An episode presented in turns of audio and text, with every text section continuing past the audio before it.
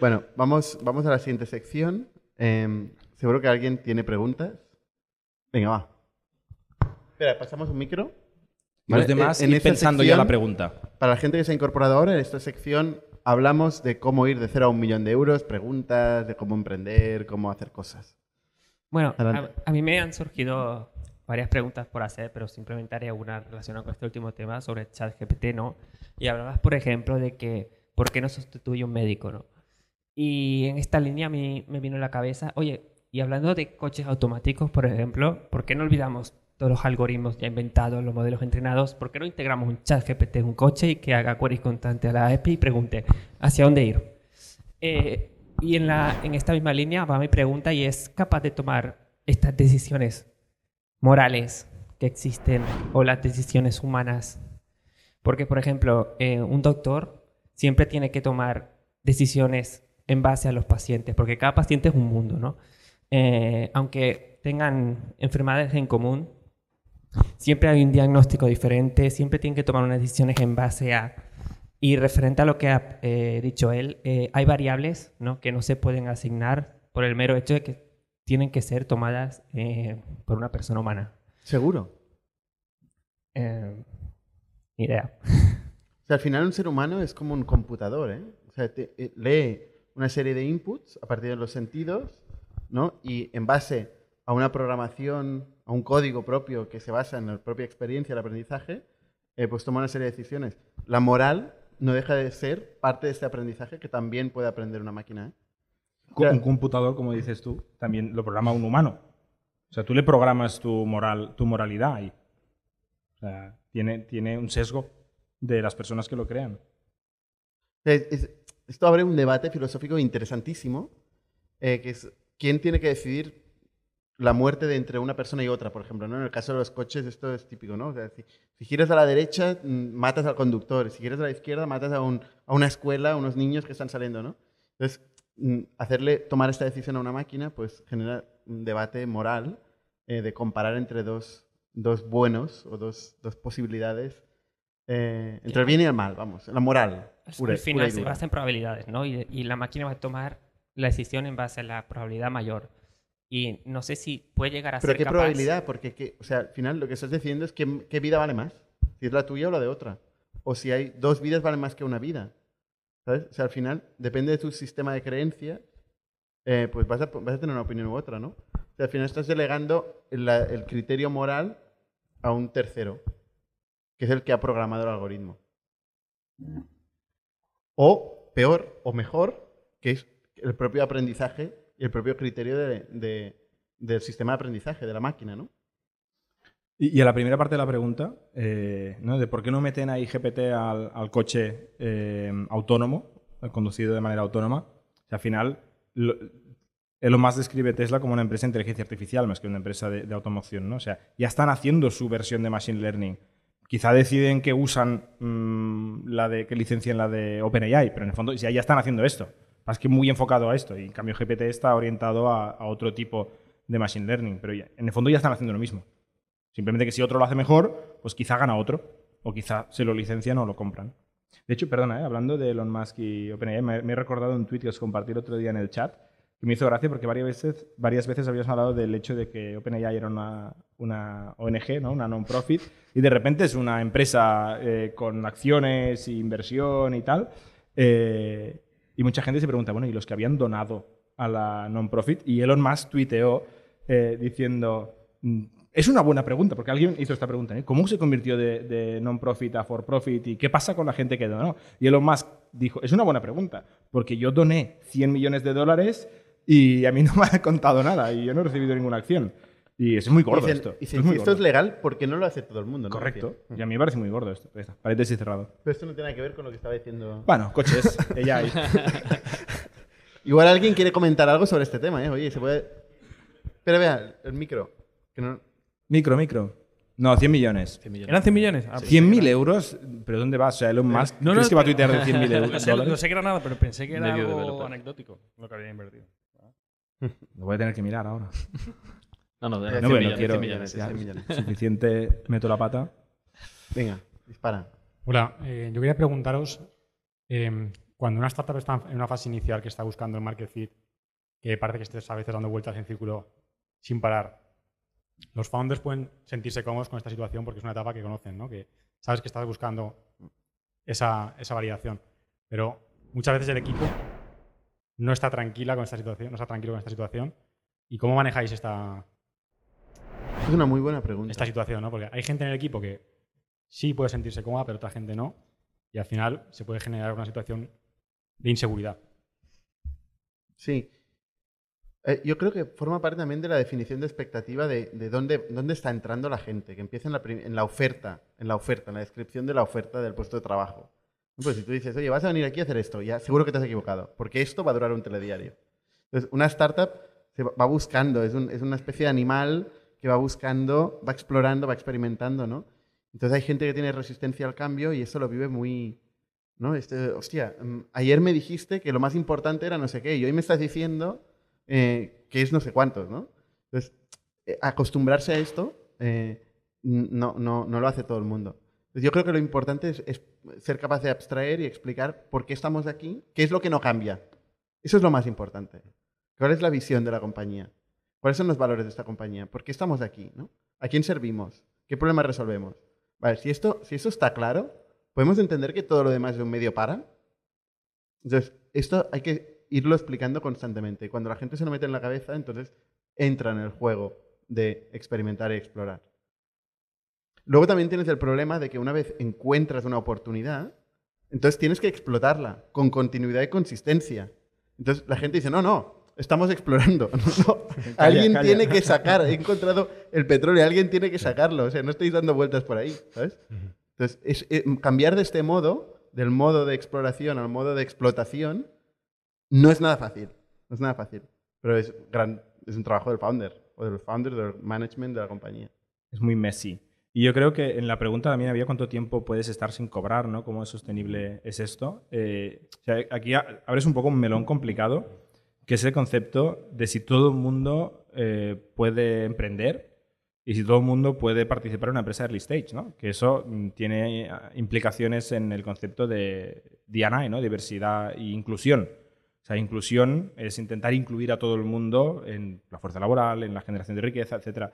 Pero la realidad es que una startup, cuando está empezando, por lo que está comentando Bernat, requiere un tipo de perfil eh, muy predispuesto al riesgo eh, y muy, po- muy poco eh, necesitado de dinero, porque muchas veces no las hay. Entonces, pues sí, tiende a ser gente joven, sin familia, eh, que puede vivir con amigos, con familia o con cuatro duros. Y, y eso limita. sin familia. Bueno, sin familia, sin hijos, por ejemplo, ¿no? Yo, o sea, eh, la, la necesidad que tengo yo de ingresar ahora, eh, siendo padre, con la que tenía con 23 años, que no lo era, es muy diferente. Yo cuando conocí a Pablo Villalba y me lié con Teambox, eh, no hablamos de sueldo, porque no sé, era divertido y me daba igual, no necesitaba dinero. Vivo con mi padre y, y ya tenía suficientes ahorros para, para pagarme mis cosas. Y ni se me ocurrió que había que cobrar un salario hasta que un día el tío me dijo, oye, que te tengo que pagar algo, no sé qué. Y empecé, ¿Cuándo? No sé, mil euros. Pues vale, mil euros. Eh, pero lo que te quería decir, Ah, yo estaba ahí, ¿no? Mil no euros. fue tan así, no fue tan así. Pero bueno, te puedo enseñar la factura, ¿eh? Mil euros. ya por la conversación no fue tan así. Tú no estabas en la conversación. Yo estaba y me acuerdo, cada día. y me acuerdo de la primera vez que hice vacaciones, porque yo claro, siempre había sido autónomo. Y para mí vacaciones era no cobrar.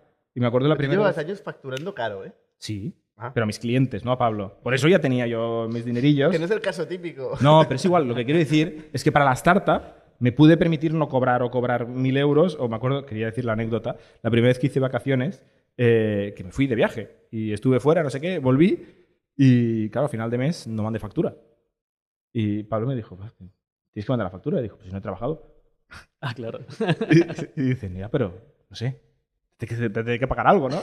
Y me acuerdo que nos quedamos así y dije, no sé, ¿sí? Y dice, sí, va, 500 euros. Y, y me dijo, mándame una factura de 500 euros. Literal, tengo la factura de agosto de 2000, no sé qué, 10 o no sé qué año era, de 500 euros porque te tendría que sabía pagar. mal algo. no pagarte, Les sabía mal no pagarme algo y yo decía, pues si no he trabajado, ¿para qué voy a cobrar? pero no quería pagarte entera. o No, no, no, se quedó ahí a mitad. Bueno, cierro paréntesis. Me voy mucho. ¿eh? Eh, pero el dilema este de, oye, pues, pues sí, eh, pues toca no cobrar eh, hasta que no ingresas. Si no tienes, no hay. Y, y hay gente a la que le parecerá bien esto y se lo podrá permitir. Y gente que quizá le parecerá bien, pero no se lo puede permitir. Y gente a la que no le parecerá bien. Pues Yo creo que emprender no es para todo el mundo porque no todo el mundo está dispuesto o puede permitirse hacer lo que, lo que hace falta. Lo que pasa es que estadísticamente esto no es así. O sea, hay un, hay un factor eh, en las empresas de gente joven que son así, son grupos de amigos, salen de fiesta juntos, trabajan juntos, no cobra nadie. Eso es un, es un, es un factor. Pero esto no es la mayoría de startups. De hecho, la mayoría de startups empiezan con una persona que tiene más de 40 y pico años, Y tiene, más, que, más que 20, y tiene más dinero que el de 20. y tiene más dinero Claro. y empieza con más financiación. O una cosa o la otra. O tienes 20 años y no tienes dinero, o tienes 40 y tienes dinero. El problema es si tienes 40 años y no Bueno, tienes pero dinero, para eso es también- más difícil emprender. Para eso están inversores como nosotros, que invertimos en compañías para que la gente cobre un sueldo. De emprendedores de cualquier edad y de cualquier tipo de diversidad. Pero la realidad es que, te- que- que hay que arriesgar. Hay que arriesgar. Yo creo que también con, con el equipo eh, es importante ser lo más transparente posible, porque eh, ante la ausencia de información siempre la gente se espera lo peor. Entonces, cuanto más compartas eh, sobre el estado de la empresa, sobre em, también vu- vu- vuestras opiniones personales eh, como emprendedores de cómo estáis yendo em, y de si es normal o si no es normal el estado en el que estáis. Al final tienes que combinar como lo, que ha mencionado Bernat antes de el decirle a la gente antes de que entre, hey, aquí estamos explorando, esto es pre-product market fit, no tenemos clientes y también ser muy transparente para que la gente entienda dónde, están, dónde se están metiendo y si les encaja y tú eres transparente con lo que hacéis, eh, les explicas que vais probando y luego vas celebrando los pequeños éxitos que vais consiguiendo, también es muy importante, y mantienes un momentum de que pasen cosas nuevas todo el rato, pues esto también es muy importante. El, el problema, la gente cuando se empieza a cansar o se empieza a aburrir o se empieza a rayar, es cuando dejan de pasar cosas. Porque ahí es donde parece que la cosa no va a ningún sitio. Entonces, si tú eres transparente con las cosas que van pasando y van pasando esas cosas constantemente, eh, tú tranquilo que, que la gente se quedará. Muchas gracias. Hay respuestas más largas, ¿eh? Con debate incluido. y anécdotas. ¿Qué tal? Muy buenas. Pues mi pregunta va un poco relacionada por el, o sea, el tema, algo de, como de productividad o algo así.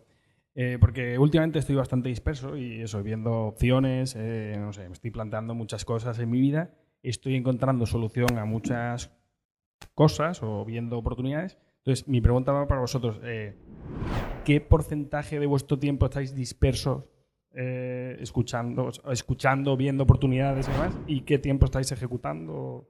¿O ya es todo el tiempo viendo oportunidades y simplemente tal? O... Entiendo que es difícil la pregunta, pero bueno, más o menos. Habrá ido cambiando también a lo largo del tiempo, pero no sé. De las horas que echas eh, a lo largo del día, o sea, ¿qué tiempo crees que es sano dedicar a buscar cosas nuevas? ¿Y en qué momento dices, pues yo qué sé, es que igual estoy mirando a mil palos y, y no Hoy es filosófico, ¿eh? El tema. Sí, Hoy hay temas, hay preguntas. Increíble. También habrá hasta pitches. Abundancia. Venga, Bernat, tú que piensas mucho. Ostras, eh, es- yo, yo creo que yo no me lo planteo como una dicotomía esto. O sea, no me lo planteo como... O sea, yo creo que hay distintos modos de trabajo eh, y, y sin- y uno alimenta al otro. Es decir, estar solo haciendo, apretando tornillos, solo apretar tornillos todo el día, pues seguramente no es suficientemente gratificante, ¿no? Tienes que ir cambiando, ir viendo otras cosas, ¿no? Eh, y eso te lo puede dar distintas actividades. ¿eh? O sea, yo, por ejemplo, yo necesito ver lo que hace otra gente. O sea, necesito dedicar una parte de mi tiempo, que por eso también hago el podcast. O sea, a mí me sirve para inspirarme, ver lo que hace otra gente, salir totalmente de mi contexto, porque si no, es que es, es tan endogámico, una, una startup es tan endogámica, o sea, es tan intenso todo, siempre estás hablando de lo mismo, que salir y ver otras cosas es imprescindible. Leer otras cosas, leer libros. O sea, es, es- es imprescindible porque para mí, eh, en gran parte, la creatividad es- viene de llevar cosas de otros lados al tuyo. No, no es una cosa de crear en la nada, no, es unir puntos, juntar cosas, ¿no? Entonces, em, tener esta capacidad de ir buscando fuera, estar siempre explorando, yo creo que es muy importante. Pero bueno, como tú dices, hay que ejecutar, ¿no? Eh, porque si no tienes la sensación de que estás dando muchas vueltas y no estás llegando a ningún lado. Y esto vuelve otra vez a la misma respuesta que antes, ¿no? Que es que ¿para qué estás aquí? Eh, ¿no? O sea, que, ¿cuál es el objetivo que tienes? Hostia, resolver un problema a un cliente, ¿vale? Pero en cantidad, ¿en qué cantidad? ¿no? Y tienes un plan de negocio, tienes un horizonte, tienes un tiempo, tienes una caja, tienes una serie de factores que te determinan. Entonces, esto te va a hacer un, un objetivo, te va a poner un objetivo. Yo creo que es muy importante tener un objetivo. Entonces, em, si el objetivo es vender 100, oye, mm, tienes que vender 100. O sea, si no estás vendiendo 100, déjate de leer libros, ¿sabes? O sea, tienes que leer libros mientras estás consiguiendo el objetivo. Pero es que si no estás consiguiendo el objetivo, levanta las manos, deja de hacer todo lo que estás haciendo y ponte a ejecutar. Y eso te lo da tener un objetivo. Hay muchos equipos que trabajan sin objetivos. Estoy viendo aquí una persona en el fondo que, bueno, eh, que trabajan sin objetivos y, oye, ¿Alguien ha pillado ya? No sabe ni, cómo se llama. Y, y- y dices, pero ¿cómo avanzamos? ¿Cómo sabemos el bien y el mal? ¿Cómo, cómo priorizamos? ¿No? Pues es muy importante tener un objetivo para precisamente poder diferenciar de cuál es el momento de dispersar y de ejecutar. Este es mi take. Poco que Siguiente añadir. pregunta, ¿no? Eh, porcentaje, no sé, depende de- del día y de la energía, yo qué sé. A veces, eh, yo lo único que puedo añadir es que hay días que, que te despiertas y los dedos o las manos o la cabeza te van solas y, y en- y- y- y produces mucho, y días en los que no, van lentas, duelen, no sé qué, y dices, pues mira, hoy me voy a poner un poquito más al lado de abrir la mente. Y hoy no hace falta abrir la mente, me voy a poner a cerrar temas. O sea, también depende de cada uno. no hay, no hay receta. Venga, next. Eh, hola, gracias por todo lo que hacéis, es súper inspirador. Está relacionado con lo que ha preguntado él. Hay ciertos perfiles, sobre todo entre emprendedores, que están constantemente teniendo muy buenas ideas. Ven problemas y se, les ocurren soluciones. En este contexto, mi pregunta es, ¿qué tres killer questions os hacéis a vosotros mismos para saber si una buena idea también es un buen negocio? O sea, si no es un buen negocio, no es una buena idea. ¿eh? O sea, las buenas ideas son las que generan ventas, generan negocios, generan valor. Si no, mm, no es una buena idea. Y, y al final las tres preguntas son las que hacemos a la gente que viene aquí a pichear negocios. ¿no? O sea, validamos quién tiene el problema, cómo de grande es el problema, qué alternativas tienen, que no son tres, eh, son muchas, pero es que si ves, si ves el pitch, las preguntas que hacemos a la gente para entender son las que nos hacemos nosotros mismos. Pasa que hay muchas que ya las sabemos. Y que tampoco hay una fórmula. O sea, no, no- no pones esas tres preguntas en un algoritmo y te dice, sí, sí, sí, esta, venga, a, por- a todas. No, no, al final hay un componente de, de feeling bastante grande. Y, y- y esto es algo que, como que durante los últimos años se, se ha ido perdiendo un poco, ¿no? Em, pero, y, volviendo un poco, incluso eh, linkándolo con el tema de, los modelos de, de AI, ¿no? Em, tú al final vas a recibir un montón de inputs que es que es imposible que, que los modeles en variables, que al final te acaben dando un algoritmo que te diga si es una buena idea o no. Hay muchas cosas que tú vas a detectar como humano por tus experiencias pasadas que te van a... ¿Sabes? Que por dentro vas a decir, hostia, aquí, aquí quizás hay algo, ¿no?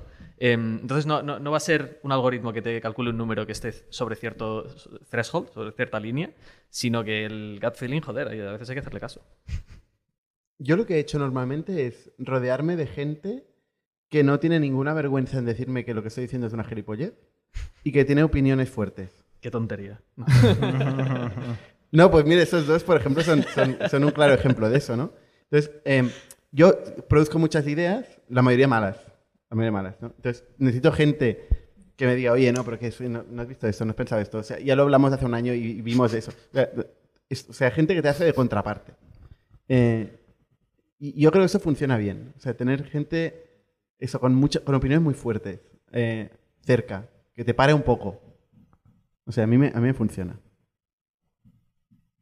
Venga, más preguntas. Hola, buenas. Sí, soy Enrique Ayala. Estoy dirigiendo una boutique de fundraising para startups con la que trabajamos con algunas de ellas aquí en España y también fuera. Y mis preguntas van dirigidas más a la parte de crecimiento, de cómo trabajáis la parte de onboarding con los nuevos trabajadores en Factorial, ya que sois muchos, y también cómo construís la cultura empresarial. César. ¿Yo? ha dicho crecimiento factorial, ¿no? ¿He oído? Bueno, tú has estado aquí un par de años. A ver, los onboardings, em, la verdad es que siempre son mejorables. O sea, yo no, no- no recuerdo un momento que diga, hostia, qué buen onboarding tenemos.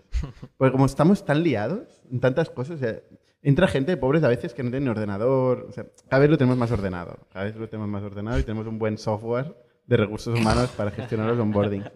Pero, pero sí que es verdad que, que a veces hemos pasado épocas donde nos hemos olvidado un poco de los onboardings y de golpe hemos visto a alguien que nos está vendiendo algo de Factorial, o hemos escuchado una conversación que hemos dicho, hostia, pero esta persona cuando ha entrado, ¿cómo no entiende nada? Entonces hemos hecho todo lo contrario, ¿no? Hemos, eh, hemos, hemos puesto mucho más énfasis al onboarding. Em, ahora mismo Jordi está haciendo, principalmente yo también a veces, eh, charlas a toda la gente que empieza el primer día. Tenemos todo un proceso donde vamos, entramos en profundidad en, en la razón por la, que, por la que existimos, es lo que decíamos, ¿no? ¿Cuál es la visión? Eh, ¿Por qué estamos aquí? ¿A quién queremos ayudar? ¿Por qué? ¿No? Explicamos también nuestros errores, somos bastante transparentes explicando todas, las- todas nuestras mierdas, digamos, ¿no? Eh, todas las cosas que no nos han funcionado. Eh, y le explicamos a la gente que eso va de, de experimentar, de probar, ¿no? Y, y va de crecer y va de generar euros, MRR, eh, que es lo que a veces a alguien se, se le olvida. Eh, y de cumplir el objetivo. Eh, entonces, mm, yo creo que, que ahora mismo eh, tenemos todo un proceso, pero yo creo que es, que, que es muy mejorable, que va cambiando en fases eh, y que al final no es solo el onboarding, sino también cómo, los, cómo consigues que los directores, los managers, no toda esta, esta no sé cómo se dice, este sistema nervioso de la empresa, ¿no? Funciona eh, alineado con lo, que, con lo que tú crees que es tu empresa, ¿no? Eh, y eso es muy difícil, ¿eh? O sea, de esto podemos estar hablando muchas horas, ¿eh? Pero es, es al final el manager el que va a acabar transmitiendo la cultura, no el onboarding, no la charla de una vez al año o, de, o del all hands. O sea, realmente es tu manager quien va a transmitir la cultura eh, y, y- y también lo que ve la gente que pasa, ¿no? Cuando se despide a alguien, la gente se pregunta, oye, ¿por qué se ha despedido esta persona, no? Esta respuesta es más cultura que cualquier charla. O, ¿por qué se ha promocionado a esta persona y no a esta? Esta respuesta es más cultura que cualquier charla. O sea, al final, es cómo funciona el sistema operativo de tu empresa a la práctica de verdad, es lo que define la cultura. Dos comentarios tengo que hacer. Una anécdota que os voy a enchufar. Eh, pero la primera es en el onboarding, todos pensamos en lo de la gente no tiene portátil, ¿no? El- la logística, pero realmente a mí me alucina todavía en una empresa como Factorial, que tenemos un gran software de recursos humanos, que tenemos managers con formación, que tenemos un equipo de people potente, bla, bla, bla, bla, bla. Eh, hostia, la gente llega aquí y el primer día no sabe por qué está aquí. O sea, tú le preguntas a alguien cuál es tu trabajo y te responden algo, pero no es una buena respuesta. O sea, la gente no entiende del todo cuál es su trabajo. Y puedes rascar en plan, oye, eh, a final de año, ¿qué tiene que haber pasado para que te promocionen, ¿no? O que, o que estés tú misma contenta con tu desarrollo o, o tu manager o lo que sea. La gente no sabe responder a esta pregunta. Y lo, la- lo esencial del es esto, ¿eh? que la gente entienda por qué está aquí. ¿Por qué está aquí empresa? ¿Por qué está aquí equipo, departamento, área, producto? ¿Y por qué está aquí ella? O sea, ¿qué, qué objetivo y cómo se la va a medir y tal? La gente que tiene un onboarding el lunes que viene contigo está cojonada ahora mismo. Está escuchando la tertulia y está estudiando. No, está- no, no están escuchando la tertulia, ojalá la escucharan. Y ese es el problema. Y ese es el problema.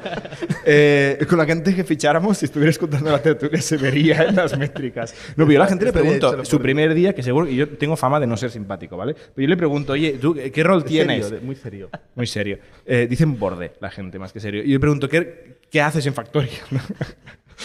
Hombre, es que si vas hacia un nuevo. Lo voy al nuevo y ¿Tú le digo, haces? ¿Qué ¿tú qué haces? en Factoria? Pero sonriendo. Y me dicen un título mal, ¿sabes? Me dicen eh, Sales Executive. Digo, ya, pero este ex- exactamente no existe en Factoria. ¿Es Sales Development o eres un Account Executive o un Account Manager? O... Dicen co- cosas raras, ¿no? Entonces y le intento preguntar y no lo tienen claro. Y le digo, vale, eh, ¿cuál es tu objetivo para entender si eres uno o el otro, no? Me dice, pues, generar valor a los clientes. Y vale, sí, sí, ya lo sé, pero concretamente, ¿cómo? Y la gente no lo sabe. Y realmente el onboarding empieza en que la gente el primer día sepa por qué están ahí o para qué están ahí. Pero eso es tu responsabilidad. O sea, no, luego yo lo intento, claro, aprovecho, pero me gustaría que viniera un poquito ya más mm, Mensaje preparadito. subliminal aquí. Vale, y la anécdota. Perdón. Y mira que tengo prisa hoy, ¿eh? Pero bueno, la anécdota es que eh, la primera persona en Teambox eh, que contratamos un día, Pablo, que era fundador de Teambox y CEO, se despierta un viernes comiendo y dice, tenemos que contratar una secretaria. Terrible todo con esta frase. Eh, y tal, yo acaba el día, me voy a casa y llego a la oficina el lunes por la mañana y estoy ahí haciendo mis cositas, no sé qué. Y me manda un... No, y llaman a la puerta y, y llega una, una- una chica. eh, y digo, ¿qué quieres, no? ¿Qué haces aquí? Y dice que es mi primer día, no sé qué. Y digo, perdona. Y dice, sí, el viernes por la noche Pablo me contrató, no sé qué. Y digo, ah, la secretaria, ¿no? A Cabos. Y llega y dice, ¿dónde me siento? Digo, no sé. Pues mira, ahí hay una silla, ¿no? Pues ahí. Y se sienta y yo me voy, claro, yo tenía 23 años, ¿eh? Me voy a mi ordenador y yo sigo haciendo mis cosas y me lo voy mirando y ella está ahí sentada en la mesa Pasan cinco minutos de no hacer nada, super awkward, la habitación es súper... Y de repente saca una revista del bolso y se pone leer una revista y escribiéndole por chat a Pablo, hay una, hay una chica en la oficina que dice que la has contratado el viernes por la noche y le digo, y no trae ordenador. Porque claro, antes habíamos contratado desarrolladores que todos, nunca se nos había ocurrido, todos traen su portátil con sus mierdas y tal. Y, y digo, ¿qué hace? Esto ya no va así, ¿eh? Que la gente venga con su portátil y todo. Bueno, en aquella época eh, el tipo de personas que contratábamos aceptaban no cobrar, no sé qué, ¿no? Ese tipo de perfil de empresa early stage. Eh, y el tío, mierda, es verdad, no sé qué. Y se fue corriendo con la moto a comprar una iMac que casi se mata y vino ahí. Y, y fue como el primer Con onboarding. Con una iMac enorme. Sí, sí, sí, sí, sí. Y con una moto pequeñísima. Eh, pero me acuerdo porque fue el- la primera vez que descubrí que hay que hacer un onboarding. ¿no? O sea, hay que preparar a la gente y hacer una serie de pasos y esa. Me callo. Bueno, me debes conmigo la anécdota. Venga, más preguntas. Buenas tardes. Pues mi pregunta básicamente es, en el do- 2016, a la hora de levantar la ronda de financiación, ¿lo habríais hecho diferente? ¿Os habríais financiado a través de bootstrapping? ¿O qué otras cosas habríais cambiado en la toma de decisiones que hicisteis? Sí, es que es- estas preguntas de ir, o sea, todo lo pasado, es muy difícil, ¿no? Porque al final, tú cuando levantas dinero, gran parte del dinero va a hacer cosas que no funcionan. Y- pero, pero tienes que hacerlas para encontrar las que funcionan. O sea, si dices, ¿cómo lo harías ahora que ya sabes lo que funcionan con el dinero este que has utilizado y has quemado por el camino? ¿Qué harías? Pues hombre, pues sería mucho más eficiente. Iría directo a las cosas que me han funcionado. Y más si fueran la misma época, el mismo timing, ¿no? Pero esto no, no funciona así, ¿no? Entonces, yo, yo creo que yo no me arrepiento del camino que hemos seguido en cuanto a fundraising, en cuanto a exploración del mercado, porque al final hemos llegado a donde estamos. Em, si, si con, la- con el conocimiento de hoy levantaría mucho menos dinero, mucho menos dinero. Seguramente me diluiría menos, eh, pero, pero esto es una ficción. Nada que añadir. Somos un ecosistema de startups tech de Barcelona, creadores de Camalún, Kipu y Factorial, entre otras. Ofrecemos más de 5.000 metros cuadrados de coworking a startups y organizamos eventos diarios para discutir negocio y tecnología hasta la saciedad. Desde ITNIC Fund invertimos en equipos con capacidad de construir grandes productos y negocios. ¡Te esperamos!